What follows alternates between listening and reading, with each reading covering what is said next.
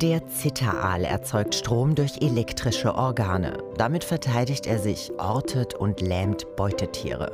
Das Hauptorgan, das Huntersche Organ und das Sachsche Organ machen 80 Prozent seiner gesamten Körperlänge aus.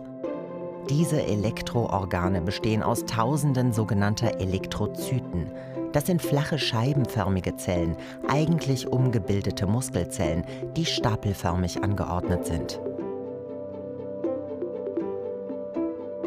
Zwischen den Zellen sind elektrisch geladene Teilchen, sogenannte Ionen, unterwegs.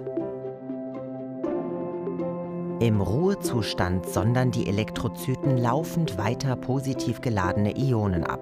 So herrscht innerhalb der Zelle eine negative und außerhalb eine positive Ladung. Ein ausgeglichener Zustand.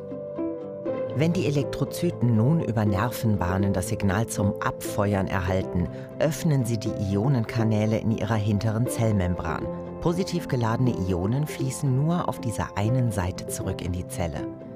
Die Elektrozyte ist jetzt auf der einen Seite positiv, auf der anderen Seite negativ geladen und wird so zu einer Mini-Batterie mit einem Pluspol und einem Minuspol.